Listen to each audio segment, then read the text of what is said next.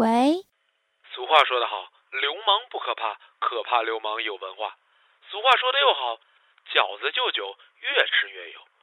俗话说的还好，男眼神儿不好，把个暖水瓶给踢碎了。停！你到底想说什么呀？我哪知道我想说什么？做个片花容易吗？文艺一点不行吗？导演就给否了呀，给否了呀！我不文艺吗？我不文艺吗？唉，我是七七，我不想吐槽，我想文艺。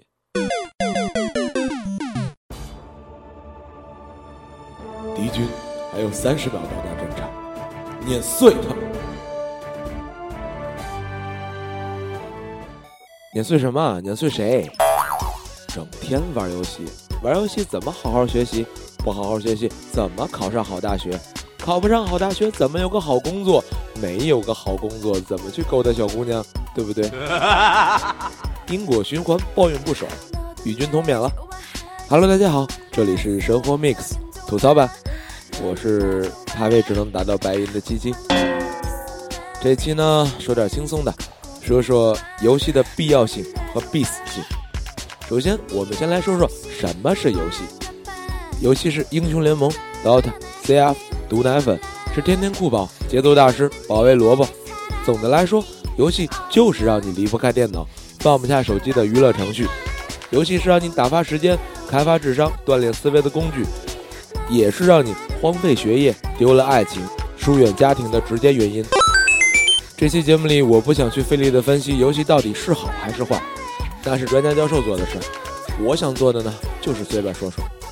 嗯，嗯，第一段居然没有跑题，这不科学啊！好吧，不跑题就不跑题吧。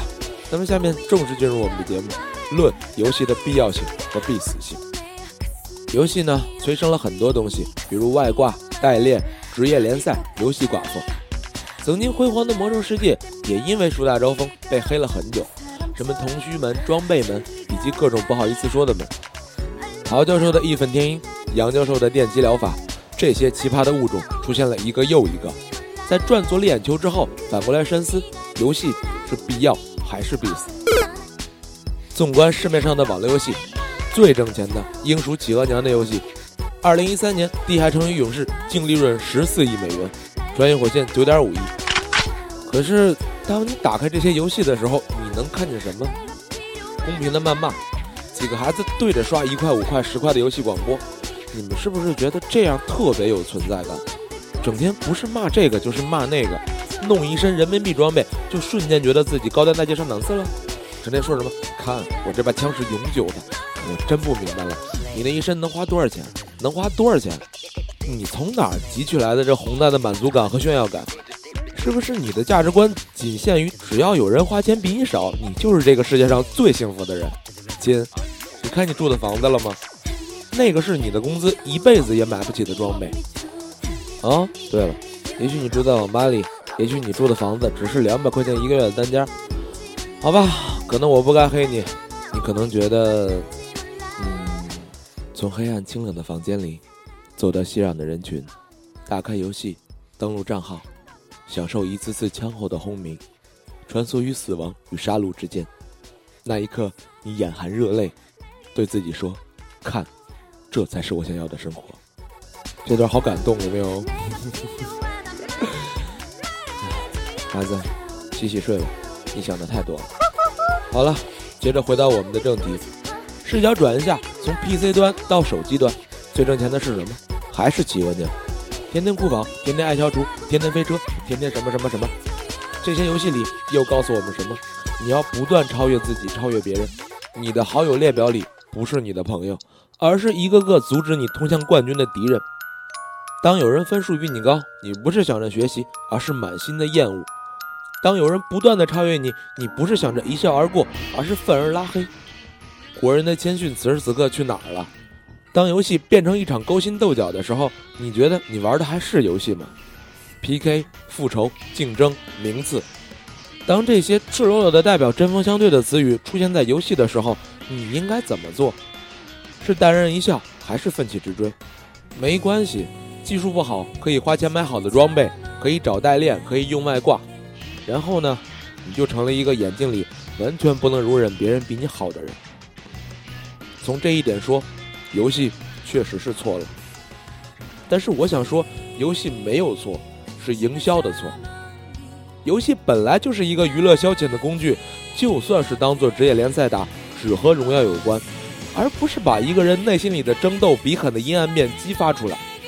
游戏太强调个人主义，只会让人觉得只要我够强，就可以立足于这个世界。但是这不是荒蛮时代，也不是拿着个棍子追野猪的原始社会。棍棒和尖牙适合的只是捕猎，不是生活呀！失去了国人最宝贵的谦逊，每个人以自我为中心，用数字代码建立起的膨胀欲。如果说仅仅在某一个游戏里通过充值人民币来获得成功的快感，那恭喜你们，你们做到了，而且做得很好。如果说在引导社会走向、影响青少年的世界观上，你们大错特错。因为玩游戏耽误工作、影响学习、丢了爱情。这事儿不少见，耽误工作和丢了爱情这种喜闻乐见的事儿，我们见怪不怪。但是影响学习这个事儿，我们就必须要好好说说。一个孩子呢，初中的时候学习优异，考试名列前茅。自从高中迷恋上某款网络游戏，学习成绩一落千丈。上面那段话呢，经常出现在某些网站、某些新闻上。从十三四到十七八。每天嘴里说着游戏，游戏从游戏任务的流程到装备的出处，从游戏道具的市场走向到技能使用的技巧，嘴里一套一套的，真厉害。那我就想请问了，你知道游戏任务的流程？你知道怎么拿着电卡买电吗？你知道装备的出处？你知道你家人最爱吃的是什么吗？你知道游戏道具的市场走向？你知道你们家门口的菜市场鸡蛋多少钱一斤吗？你知道技能使用的技巧？你知道你父母的生日吗？因为游戏丢了学习，因为游戏疏远了亲情。如果从这一点看，确实是游戏错了。但是我还是想说，游戏没有错，错的是教育。国人习惯推卸责任，小孩子摔倒了，大人抱起来，不是告诉他下次要好好走路，而是怪地不好，舍不得打，舍不得骂，整天盼着孩子能好好学习。高考场外，一声不小心的喇叭，能有几十个家长跑过来撸袖子跟你拼命。那因为孩子玩游戏成绩下降，疏远家庭，把责任全部归结于游戏上，这就一点都不奇怪了。自己的自控能力差，看见什么沉迷什么，心里想着玩不起贵的，还玩不起便宜的吗？在一礼拜的早饭前，就为了去网吧的 VIP 包间玩俩钟头。家大人看见了，不是仔细想想自己家的孩子有什么地方需要沟通，而是责怪游戏。孩子爱看电视，责怪电视；孩子早恋，责怪外人不教好。是不是有一天你家孩子整天围着你转，不学习了，你还得跟他断绝关系？醒醒吧，改变一下固有思维不好吗？孩子有问题去找孩子的问题，能不能不去怪那些本来就存在的东西？你想让孩子适应这个世界，还是让这个世界适应这个孩子？游戏很萌，你们不要黑他。游戏也很简单，你们不要把它看得过于复杂。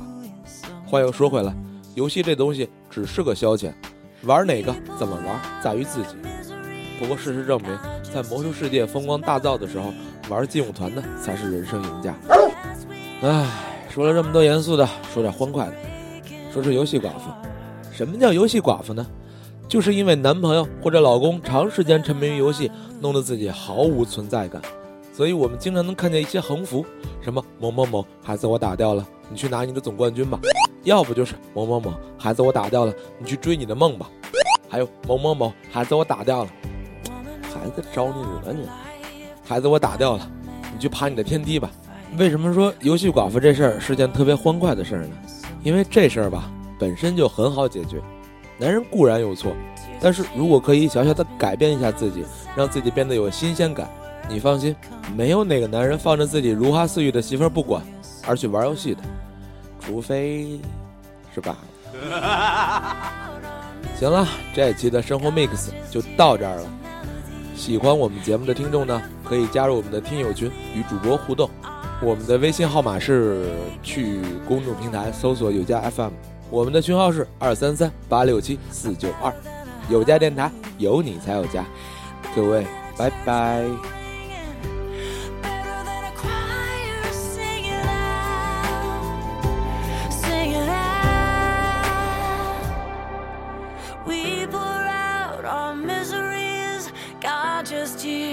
melody beautiful the mess we are the honest cries of breaking hearts are better than a hallelujah.